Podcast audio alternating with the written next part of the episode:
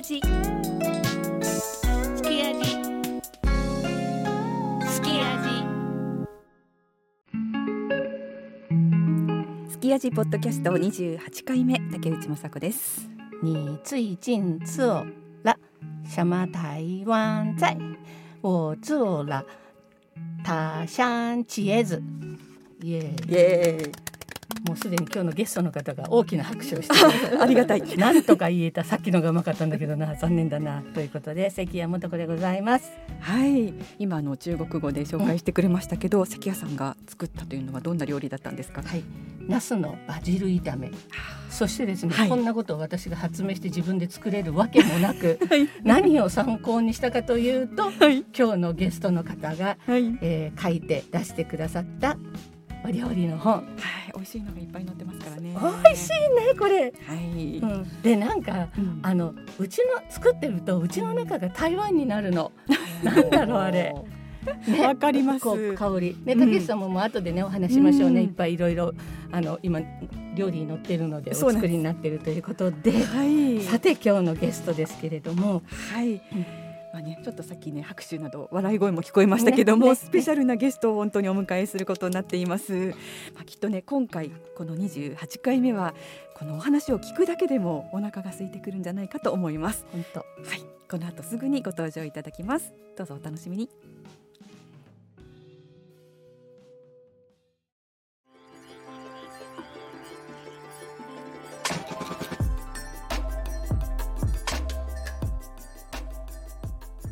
き味ポッドキャスト28回目。今回は台湾料理研究家のペギー Q さんにスタジオにお越しいただきました。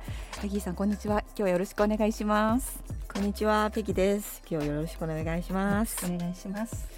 まずは私の方からペギーさんについて簡単にご紹介します。皆さんは台湾料理というと何を思い浮かべますか？ペギーさんは台湾料理研究家です日本やオーストラリアでの留学経験があり堪能な日本語で教えてくれる料理教室が日本人旅行者に大人気です。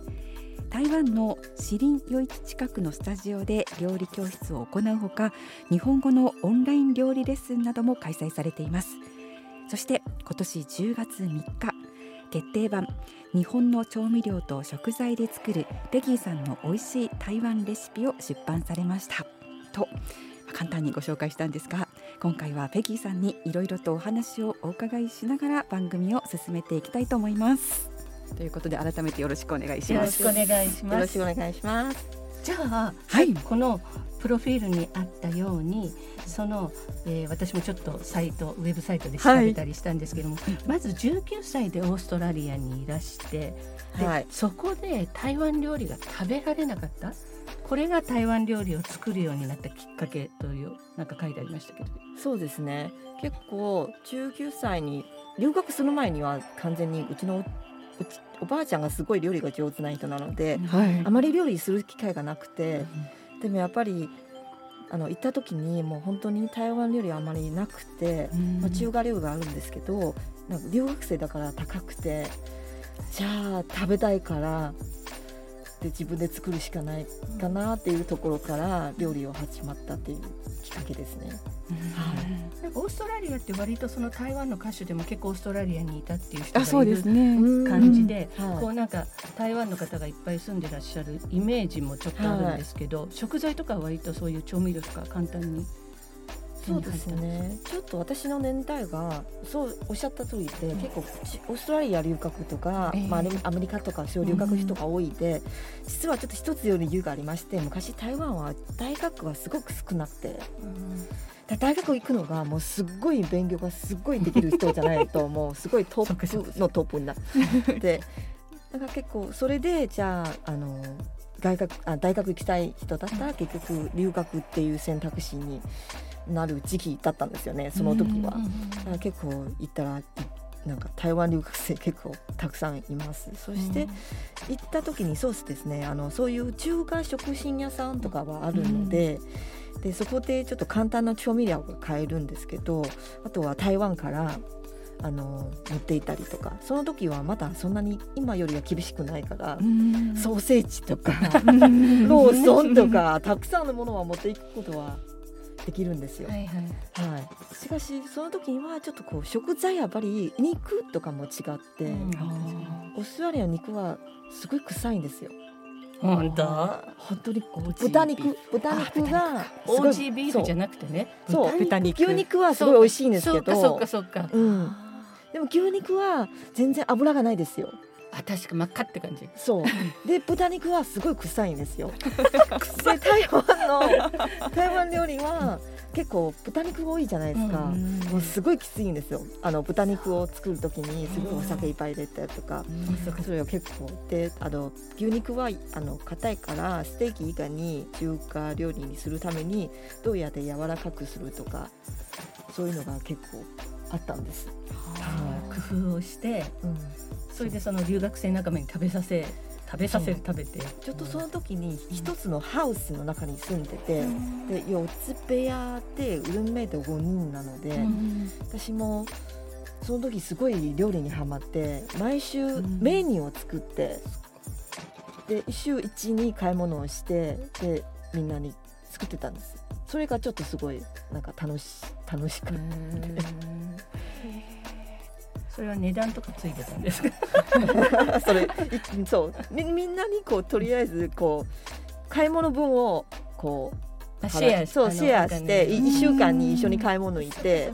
それで作るのは？そうそれで作るのは私です。さんあーじゃあそのルームメイトもみんな台湾からいらした方で結構台湾とあとマ,、レーシアとあとうんシンガポール、うんうん大体アジア系の人たちなので、うん。すごいな。あーじゃあそこでみんなペギーさんの作った、そう。台湾料理をそう。食べること。多分みんながもう、私はそんな何もないから多分美味しくは美味しく美味しいとかわかんないですけど多分その時にはこうそういうことでもおばあちゃんの舌がちゃんとねあれしてるからやっぱりねまずいのは絶対作れないじゃない、あたまに失敗しますけど、いやいやいや。これは贅沢な ね。ね留学生のお仲間ですけれども、うん。それでオーストラリアの後は、まあ、台湾に一回お戻りになった後にはい。日本に、そうですね、台湾に帰ってしばらく仕事をして、その後はちょっと日本にあの日本語を勉強すること。あそうか語学学校そう語学学校ってなって。うん。であのその時も半年くらいいいろうかなって思って。うん。結局ちょっとその後またあの早稲田に申請してでうん。こう入ることになったのでちょっとなんか長くなっちゃったんですけど。うん。そう。で早稲田には何？早稲田は2年ですね。二うん。えそもそもなんで日本に行こうと思ったんですか？なんで すごいすごい面白い。ちょっと 変な話ですけど、うん。当時にあのー私は台湾で結構で昔あの大学の時はデザインとかしたあの勉強したので,、うん。でまあ、デザイナーの仕事をしててあのうちのお父さんはあの日本人との仕事はよくしてる人ででじゃあ日本語も勉強したらってうちなんか台湾はそんな感じじゃないですか。自分の子供を、行ってこい行ってこいみたいな。え来て来てっていう感じで、で入りました。でそこからうん、お料理にはどうつな そうそこからですね、うん。でその間にも忙しくて。そのその後は日本で就職して、もう空間デザインで展示会のデザインとかいろいろやってたんですけど、でそこからもやっぱりその後は国に帰っててやっぱりお父さんの仕事は手伝ったんですよね。すごいお父さんはそういう葛藤が結構あったんですけどでもちょっと大変な時期もあるのでそれを手伝ってたんですね。でもやっぱりすごいハードな状況なあの仕事であとすごい喧嘩になるじゃないですか、親子だからね、うん。反対にね、だからそうすごいこうそういうところもあってあとやる仕事も工場なんですけど実はお父さんが作ってるのがもともと自分とのやってることとすごい正反対な職場とかうん。そういうのがあってでだんだんだんだんすごい忙しくてでこう体調もちょっとすごいあんまり良くなくなってきて。で一回辞めてからじゃあ次を何をするのかその時からもう体の回復もあるのでじゃあでも何もやらないと急に忙しかったので何もやらないとそれもちょっともっと病気になるかなって思って、ですごい料理が昔からすごい好きから、だもう料理学校に通ってて。で1年間くらい通っててで先生からじゃああのその料理学校も先生になるコースがあるんです。よ。な先生になるコースも入ってこないですかって言われてで先生その料理学校の先生コースに入ってじゃあ次私何をしようかなって思って、でその時にあのー料次は料理をちょっと仕事にしたいなっていう気持ちがあったので、そう。で台湾にお料理学校を作ったに続料理教室ね、料理教室ごめんなさい、ね。料理教室を作ったと、はい。うん、ホジャキッチン。そうそして、うん。あの私の旦那に勧められててあの私の旦那はイギリス人なんですけどだからちょっとこういう文化体験的なあの料理教室っても面白いんじゃないかなって、で調べたら英語の方は結構台北では何件あるんですよ。日本語はなかったんです。はい。じゃあ日本語ができる料理教室作ったら、うん。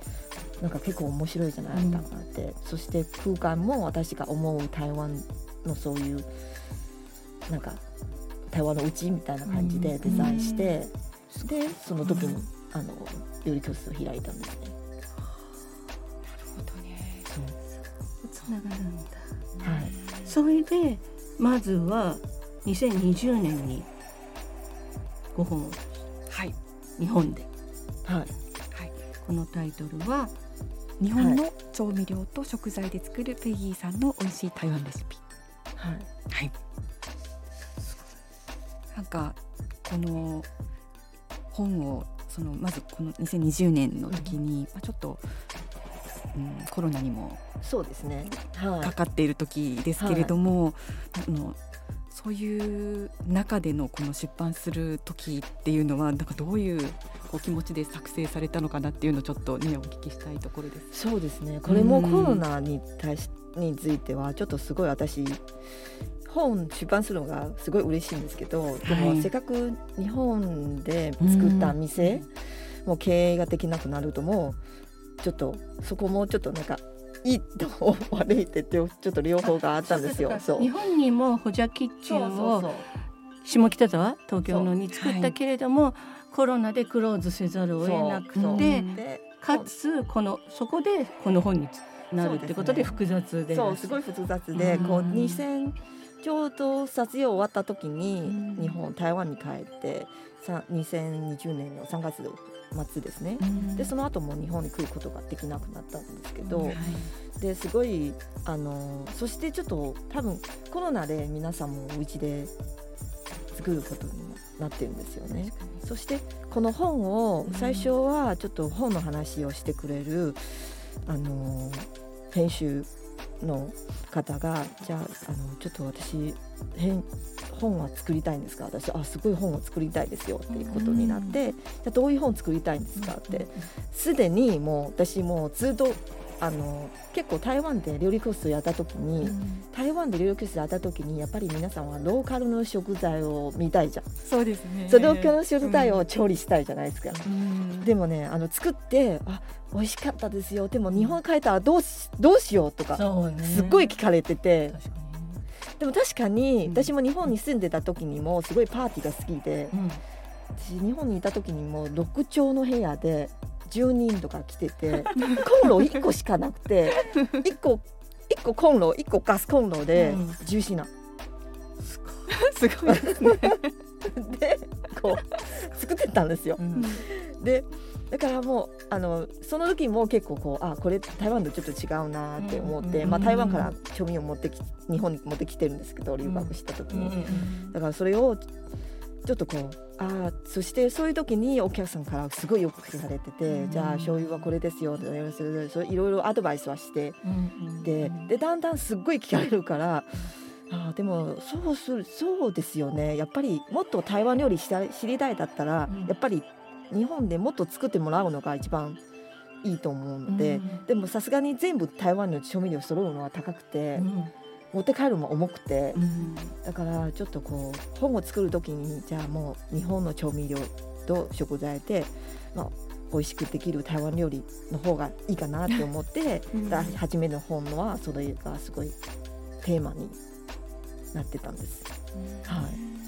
本当に台湾の味はもうもちろん台湾の方だから当たり前かもしれないけど台湾の味をちゃんと分かってないと、ね、日本のものでこう台湾に近づける作業ってものすごい大変だったでしょうねきっと。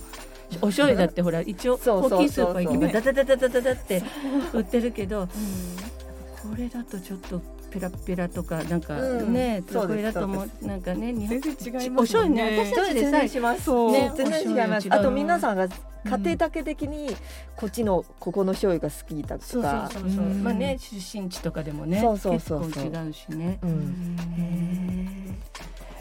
ほどね。でそのまあその最初に出された2020年に出された本、うん出た後っていうのはどうでしょう？なんかはんあのそれをー反響？うん読まれた方の反響とかは、うん。あのまあその頃多分日本に来られなかったかと思うんですけれども、はい。台湾で何かその反響を受け取ったりしましたか？そうそう。思ったよりすごい反響が良くて、うん。でも再販も今は六六？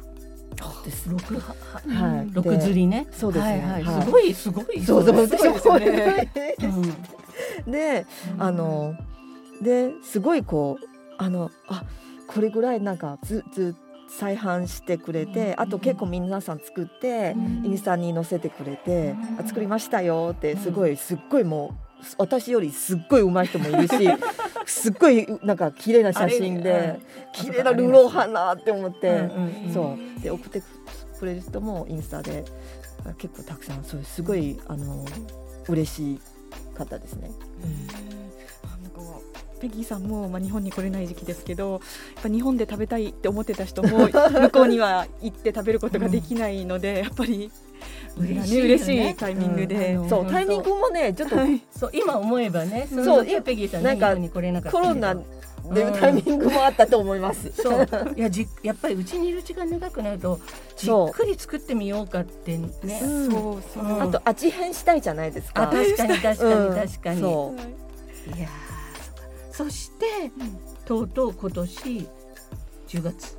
はい、10月3日にに今こちらにある本です。ん。あの決定版です。はい 日本の調味料と食材でとっておきペギーさんの台湾レシピをリリースされたということになりましたけども、これはあの出版された本当にすぐ後にあの入国緩和にななりましたよそうね。13日、10そうですね月13日からということで。うんえもうじゃあこの本はもう本当出てすぐベキさんも日本に戻ってこられた、そうですね。本屋さんで存在を確かめ今ありました。売ってるじゃない みんなよくやった幻じゃない。えそれでその一冊目と今回でちょっと変えたところっていうかこうばね当然うんいろいろお考えになったと思うんですけどいかがですか？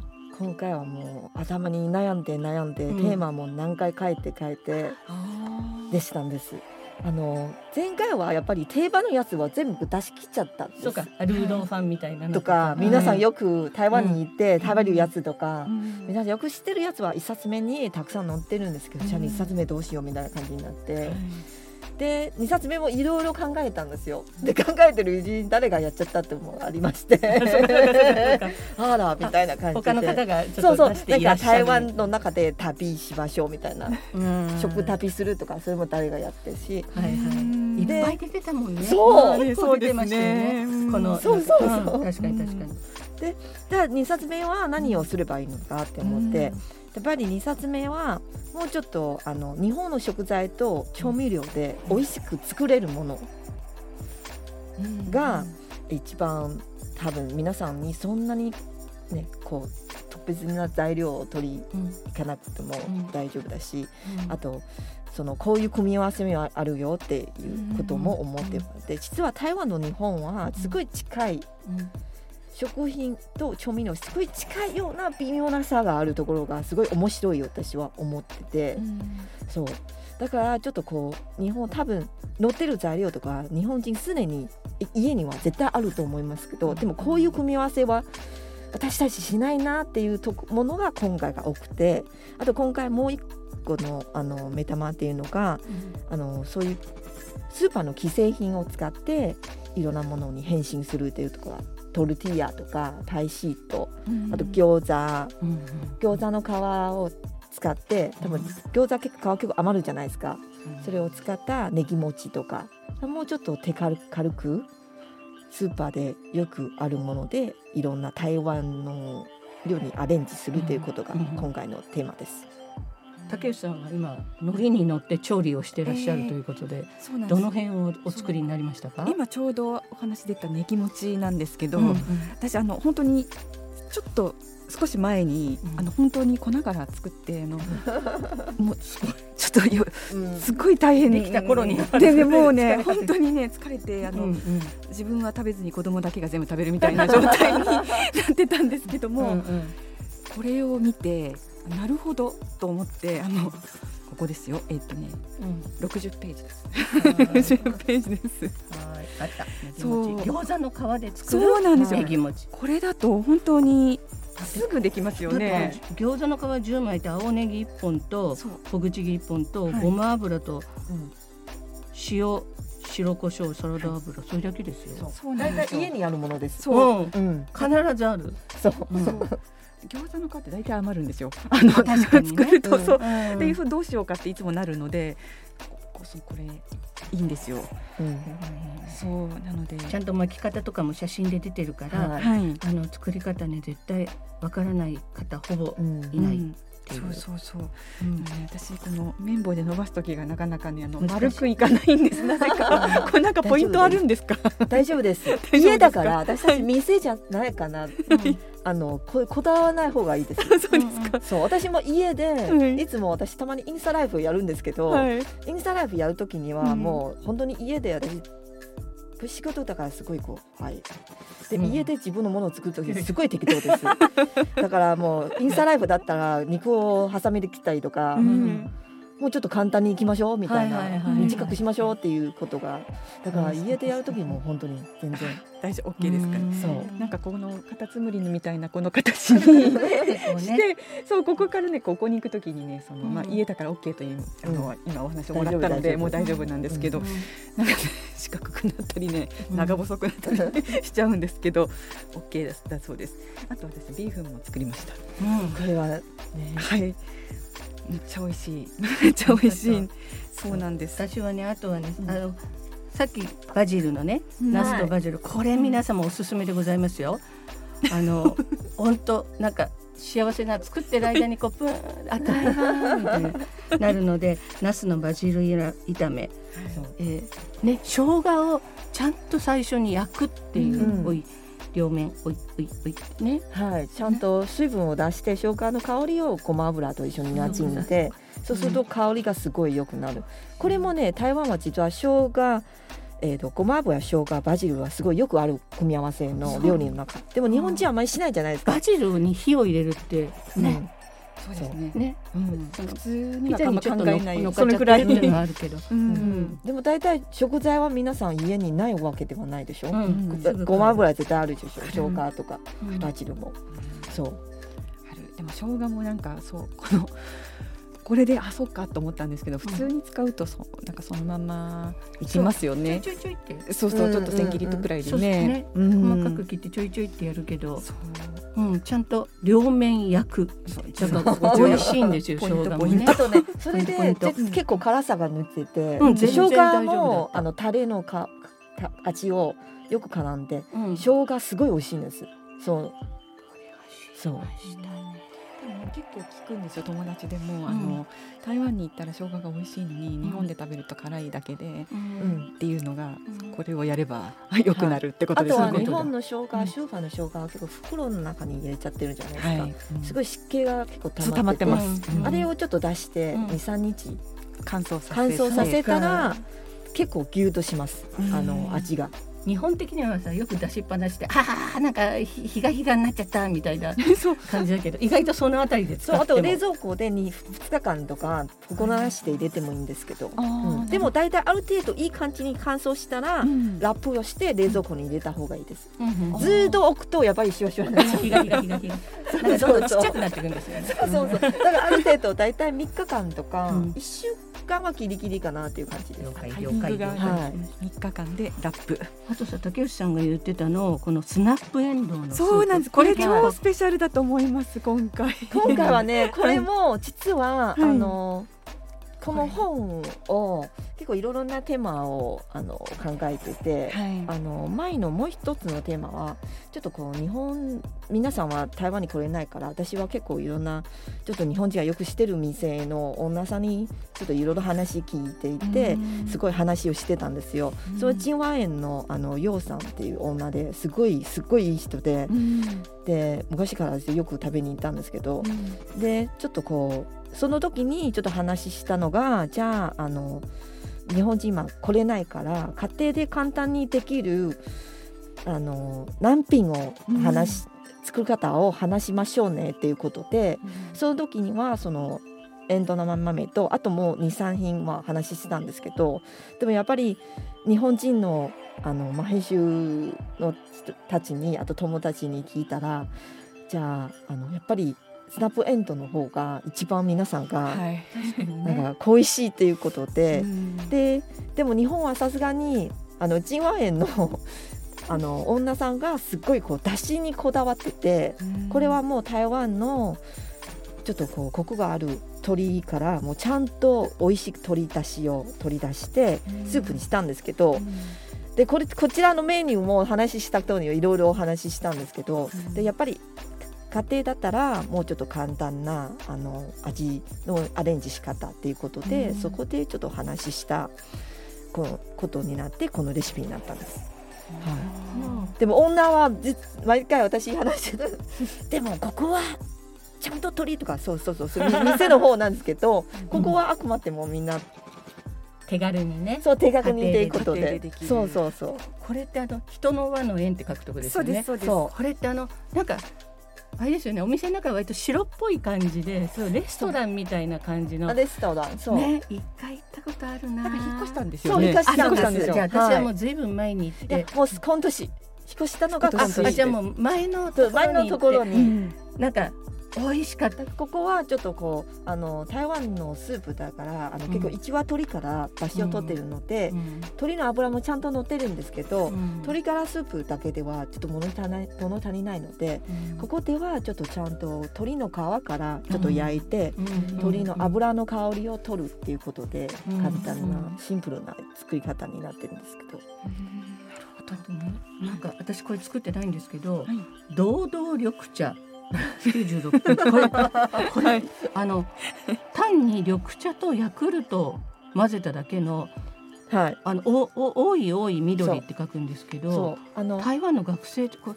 あの美味しいこれ。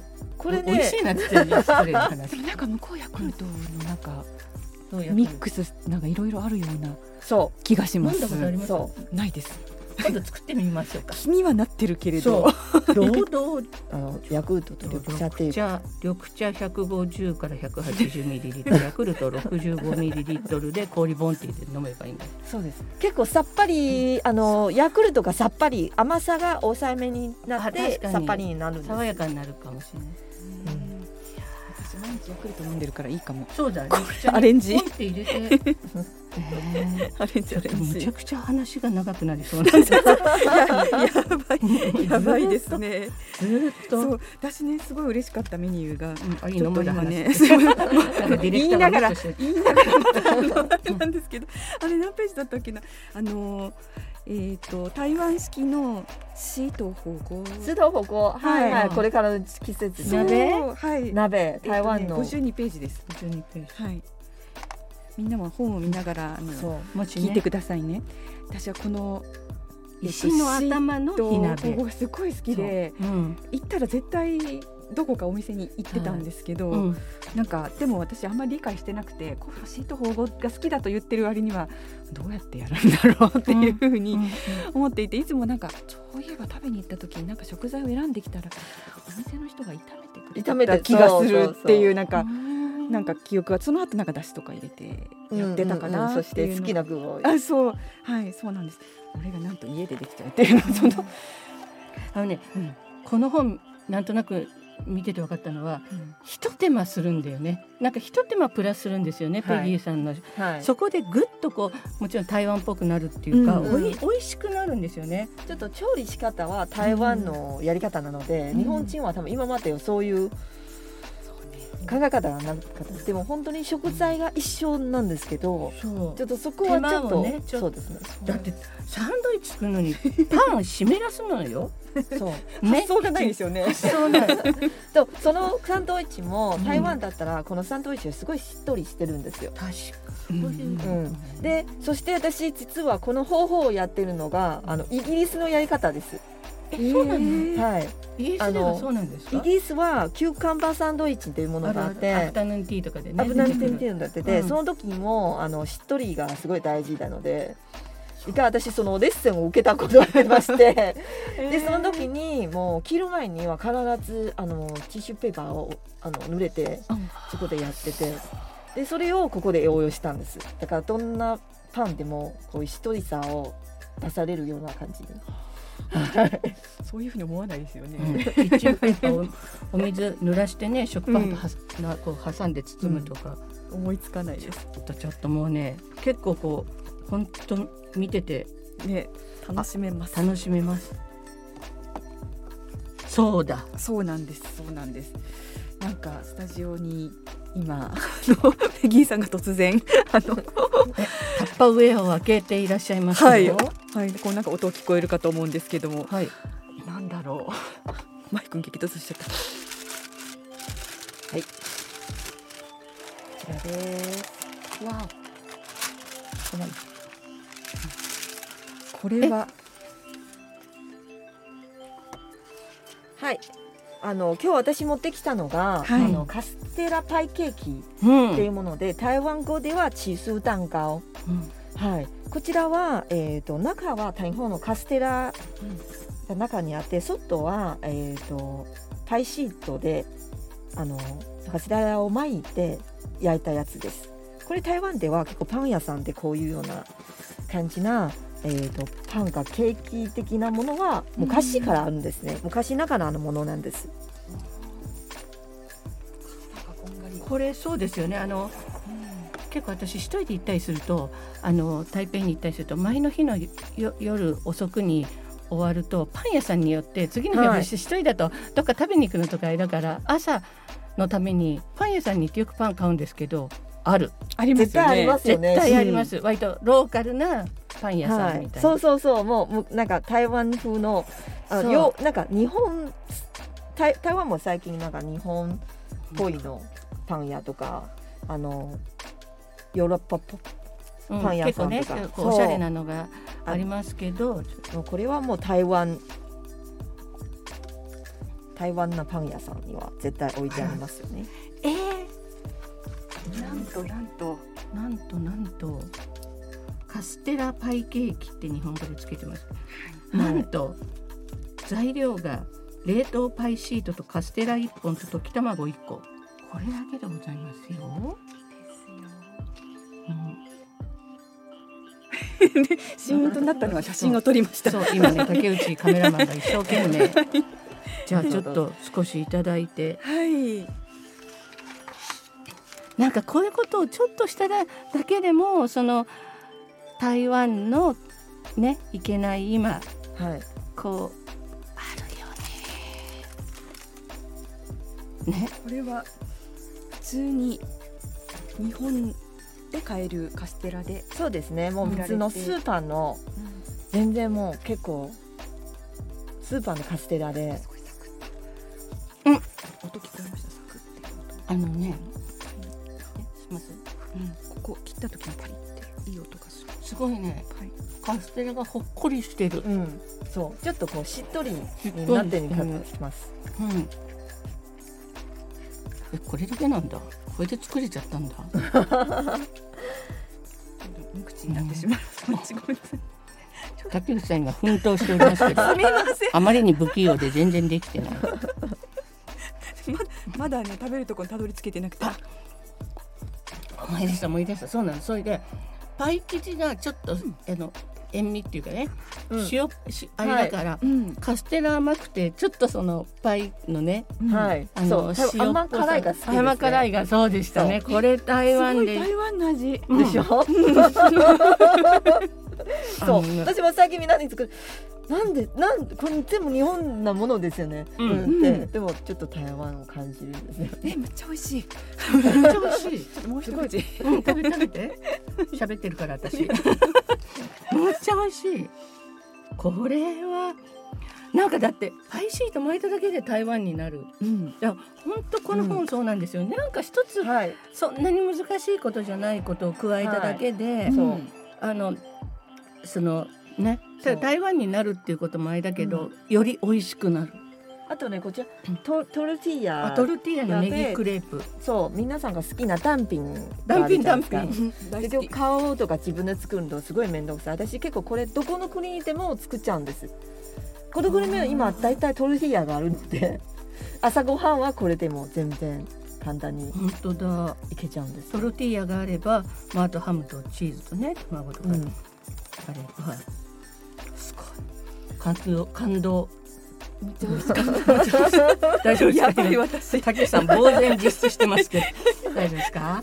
もうちょっと三年台湾に行けてなかったので今。ちょっと本当ペギーさんありがとうございました。それで例えばもうこれから台湾に行く方も結構増えはい。てきてですね、うん。それそうするとそのシーリンあ有名一番有名な夜市ですよね。のはい。近くにあるホジャキッチンに参加する。でこういろいろやる。まそうですね。これから本当に皆さんに台湾来ていただきたいんですね、はい。うんでちょっとあの実はもともとあの料理教室の拠点は新平島にあったんですよ。はい。でちょっとすごいこうあのコロナの中でうん。あのそこもともとある場所が、うん。あの都市か再開発になってだから引っ越しないといけないんですけど、うん。っていうことを今は新しいシーリーにあの引っ越して引っ越したことになったんですけど、うん。だからまだだまだ誰も来たことないです。うんうんうんこの料理教室は。なんか移転してからだからぜひあのもっと台北寄りなので、うん。結構来やすくて、うん。で近くにあのうちの料理教室は結構朝まず市場に一緒に行くんですよ。で市場をちょっと見て回って、うん。で教室戻って一緒に料理を作って食べてその後お茶とデザートとかもだいたい5時間です。うん。じゃあお買い物から。いいね。結構楽しい。一番。このホジャっていう HOJ って書いてある、ホジャキッチンのホジャってどういう意味なの？すごいベタな名前なんですけど、ホジャは台湾語で美味しいということです。あそう。美味しいですね。すごい、美味しいな。すごい、そうホジャ、ホジャ。え例えば美味しい美味しいという台湾語でどういう？うん、ホジャ。ホジ、ホジャ。ホジャって言うんですか、ホジャ。だホジャ。店にいたら食べたら美味しいってホジャやったらホジ絶対喜ぶと思います。ホジャ。ホジャ。うん、すごいすごいいろんなま名前を考えたんですけど、うんまあ結局ちょっとベタな。いいですね。名前。じゃあこれは例えばこれから台湾旅行行こう。それであのホジャキッチンに参加したいと思ったら、うん。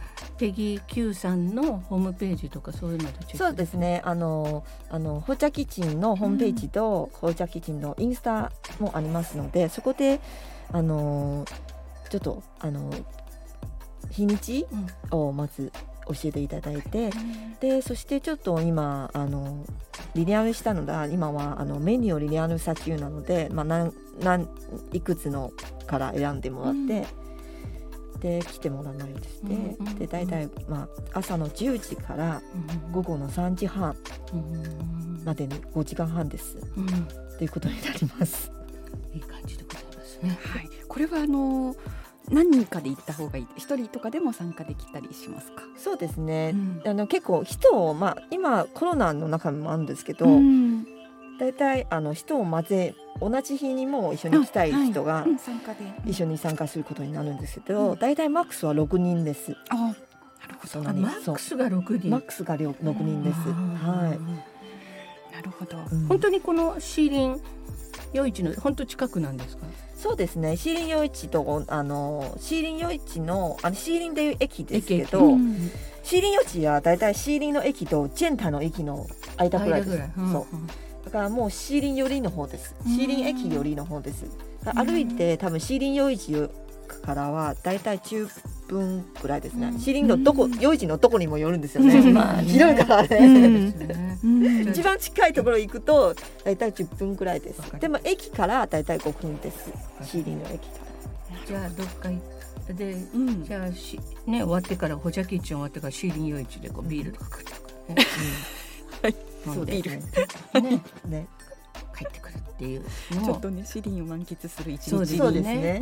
本ねするっていうのがいいかもしれないですね。はい。やっぱりすごく独自のね、独自のあはい。の習慣っていうのはね、やっぱり本当食からも台湾強烈にありますよね。強烈怖いです、ね、こ そんなに。そうかそうか。そう日本人もみんな優しいですね。うん。うん、そう台湾人も食べたらこれ食べたら違うとか。はい。は 違うとい。か食のやっぱりね。そう食のその思いがすごい。すごい強いね。うん。強い。そう。だからたまにすごいなんか友達に応じてもあれ食べこれ美味しいよ食べたら違うとか。だからいい。それでこう食文化がどんどんどんどん発展しそう豊かになってくとね。豊かになるんですね。はい、の本当本の中にうんそういったあのコラムがあの三箇所挟まれているので、ぜひそちらの方も楽しんでもらえたらなと、私がすごい楽しんでますけど 思います。じゃあ最後にはい一つ、あのもう本と全然違うことをお聞きしたいんですけれども、ペギーさんは台湾のポップスとか結構やっぱり聞きます？聞きますねけどでも最近のやつは全然聞いてないです、もう目まぐるしいですかね今台湾。今はわかんないです、私は。えそれでもこう永遠に好きだなっていう人はいますか？いますね。やっぱり日本に来ると私日本で留学しに来た時は2001年ですね。でその時はもうあのちょっと若かったのでやっぱりこう新しい国に来てでもというの日本の歌も聞くんだけどでもたまに結構こうその時はワークメンじゃないですか。こう MD はい、そう。MD でここでレコードしてるんですよね、はい。CD から MD に、うん。なんかすごいツタヤに行って、はいはいはい。日本のいっぱい書いてて。で台湾のから持ってる CD 持ってそれ1個 MD にするんですよ、はいはい。こう好きな曲を。混ぜてね。そうそうそう。でこうそれとこういう昔はそういう丸いやつでこうかけるやつじゃん、はい。ふわふわのやつ。うんそれをこう聞きながらはい学校に行くんですけどでその時はあのあのやっぱりここたまに日本にしゃべしゃべしゃべが来るとそういう時に思い出すんですね。でそうそういう時はちょっとあのゾウジェルンが出た時に年ですねで一番最初のやつでそしてその時大好きなのがちょっとノーミーとは素敵です。スティキライス。渋いですね。素敵ですね。そう。かっこいいですよね。そう。そして私も日本語が高くて、今の旦那と出会ったところは日本語が高くて、うん。先生先生だけが日本人だからもう出会いが外人しかいなくて。そう。その時にもあじゃあ台湾の音楽紹介してよって、その時紹介したのもスティーライスあそうこいいですよね。すごいなんか面白いんですよね、うん、あ確かにね。だけど音楽しっかりしてるしそうね。で歌詞がすごい面白くて音楽もすごい聴きやすくて確かに確かに。そう未だ大活躍で。そうや役者にもなってるんですよねね、いい味出してますよね。出してますね。うん。はい。ということで、はい。なんかね、もう本当にすべて伺いたいくらいなんですけれども、なかなかあの時間も迫ってきたということで、あの最後にあのペギーさんの方から今何かこうお知らせ事項などありますか？はい。私おしゃ、うん、もちろん本をはい。ぜひあの今回の本はもう本当にあの私的にはちょっとすごいスーパー結構試作もして、はい。一冊目の時にはうん。だいたい、あのよく作ってたものでやっぱり日本になんか友達に日本で友達に作ったりとかうんみんながしてる。で今回は結構あの試作が結構ありまして、うん。やっぱり日本の食材だったらこれうん。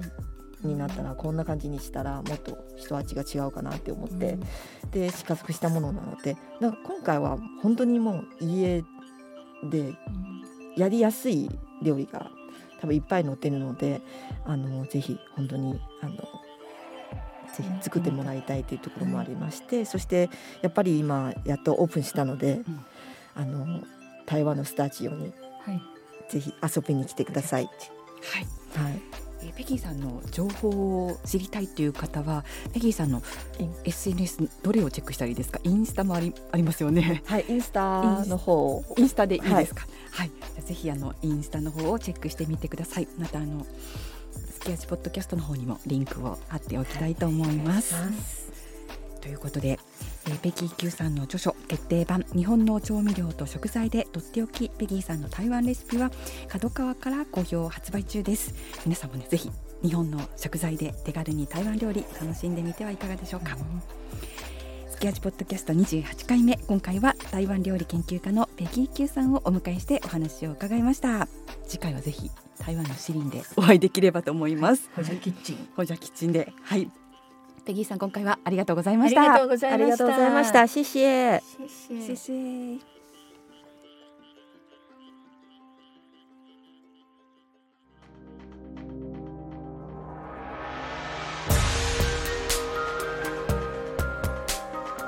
さてスキヤジでは台湾のストリーミングアプリストリートボイスと連携して台湾のホットな曲をプレイリストで紹介しています。ストリートボイスは2006年にスタートした台湾の音楽プラットフォームです。現在32万曲あるとのことでジャンル別の人気チャートやその日のレコメンド曲などを紹介していて誰もが自由に自作の音楽作品をアップロードして表現できたり誰もが自由にその作品を聴くことができるんです。トリートボイスに曲をアップしたことで有名になったアーティストも多くインディーズ音楽の紹介サイトでありながら音楽シーンでブレイクする登竜門とも言われています。無料アプリなのでぜひチェックしてみてください。そして関谷さん今回おすすめするのは、はい、マンゴージャンプというバンドです。えー、4人組のバンドで今年アルバムデビューをしました。で、えーボーカルのジョージ・クオ、ギターのアレン・ツァイ、えーベースのアーロン・リー、そしてドラマーのホアン・シエンジという、えー男性4人組でございます。えーあのダンジャン大学。そうですね。ね。炭鉱大学ですね。炭鉱大学ですね、はあの淡水川の谷江戸の絵って書くミュージシャンがいろいろ出ていらっしゃる。そうですね。いっぱい出てますよね。ね、出てる出てる、はい。ここの大学のギターサークルであって、えー結成したということでそして、まあ、彼らが影響されているのはメイデイの初期の頃の、まあ、音楽とか FireEX とかあとパンク風それから、えージャイガンティック・ロアっていうバンドこれね結構聞いてよかったんですよ2つとも私初めて今回知ったんですけど、はいそういう影響を受けているということでまあ一言で言うとポップパンクと言っていいかと思います。で本当に彼ら自身のですねあの実際あるこう身近なものが題材になっていてもちろん若い青年ですから恋愛仕事夢アニメゲームなどのテーマが入っているということでございます。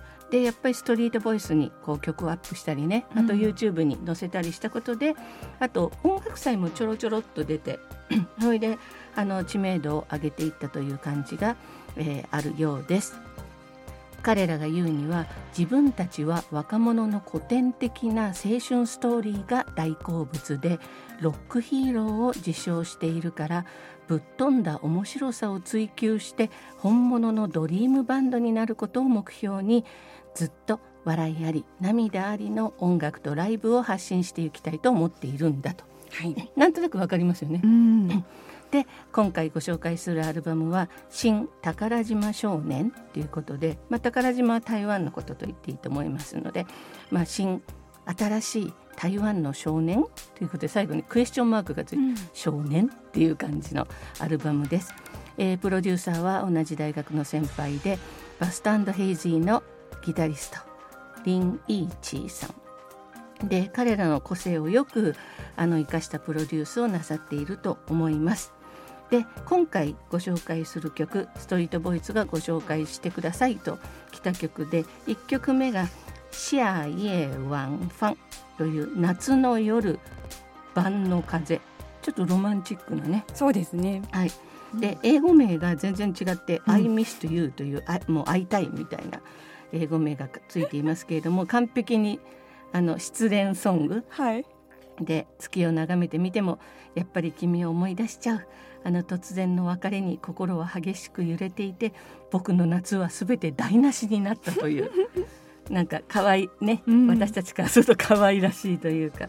はいそういう曲です。うん。で、まあ、こっちは割とミドルテンポのあのバンドサウンドという感じですけれどももう一曲、えーご紹介してくださいってきたのが「万体蘭、えーマンゴー太郎」というあのマンゴーね。はい、でこれはなんかその、えーボーカルのジョージ・クオさんのなんかニックネームみたいな感じなんですけれどもあのこれはですね、えー異星人マンゴー太郎とその恋人は攻撃にやられ宇宙船も破壊され宇宙に飛散し2人はバラバラになって地球に落ちてしまった。焦ったマンゴー太郎が恋人を探す旅に行くっていう。なんかねうん。曲で。ミュージックビデオがもうほんとなんかね、B 級映画っていうよりクラブ活動みたいなチープなうん。なんかあのね男の子が最初に作ってみたこうああいうウルトラマンじゃないけど なんかああいう感じのものができてて、あの非常にコミカルな、うん。えー感じをこう徹底させててね、まあ、それはそれですごく面白いなとこう元気いっぱいで。で今割とこうちょっと台湾のバンドってちょっとスマートなバンドが多いっていうのかな、うん。すごく知的なあの意識みたいなのがすごく高いのがある中でまあなんか行っちゃえっていう感じのなんかそういう、うんあのの能天気とは言わないけれども、うん元気いっぱいの素直な感じがまあ好感度ありということでうんでまあまあバンドの演奏なんかもまあまあいいんじゃないみたいな感じで上手にやっていますのでさて将来どうなるでしょうかという。はい、そうですね。なんかちょっとあの過去のインタビューとかを読んだんですけど、うんうん。今年この2022年はい。中にあの台北流行音楽センターというまあ大きなねホールを実現したいっていう夢はあったようなんですけれども、うん。まあ、まだ実現していなくて それであの今年の12月から1月にかけてかなり台北細かくあの回る、まあ、規模としては海辺のカフカとか、うん。そういう小型の、まあ、ライブハウスをやるそうなんですけど、もう本当に5分で全てソールドアウトしたみたいなのであなんか徐々にこう人気が出てきているようなんなかね本当印象です。楽しいんだよね、うん。うんとにかく楽しいみんなでイエーって言って、うんで失恋とかしても分かる分かるみたいな、うん。なんか共感できるね、うん。本当にバンドで。で結構インタビューなんかでもさっきね竹内さんおっしゃったみたいに割と大口叩くんですけど、はい。それがまた可愛いっていうか、そうですね。ねあのそういういいじゃんいいよやりたいなやって言った方がいいよみたいな、うん。そういうその好感度を持ったバンドかなと。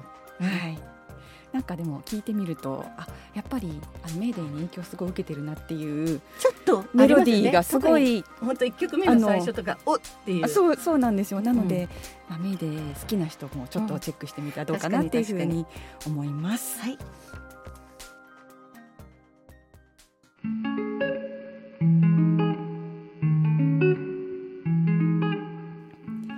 すきやじポッドキャスト28回目そろそろエンディングです先生ペギー先生はいお迎えして。面白かった。ねなんか次々となんかまだまだ話を聞いていたいような本当そういう感じですけれども。うん、しましたしました。でわざわざねはい。作ってきてくださったカステラパイケーキ、はい。美味しかった。美味しかったですね、うん。76ページなんですけども。はいはいこれもね本にね、うん載ってるるんですけど本当にうん。あのスーパーで本当にカットされて売ってる普通のカステラ、まあ本当ちょっとするとちょっとパサッとしてる時もありますけど、ね。それがなんかこの一手間でねししっとりして台湾の味になってました。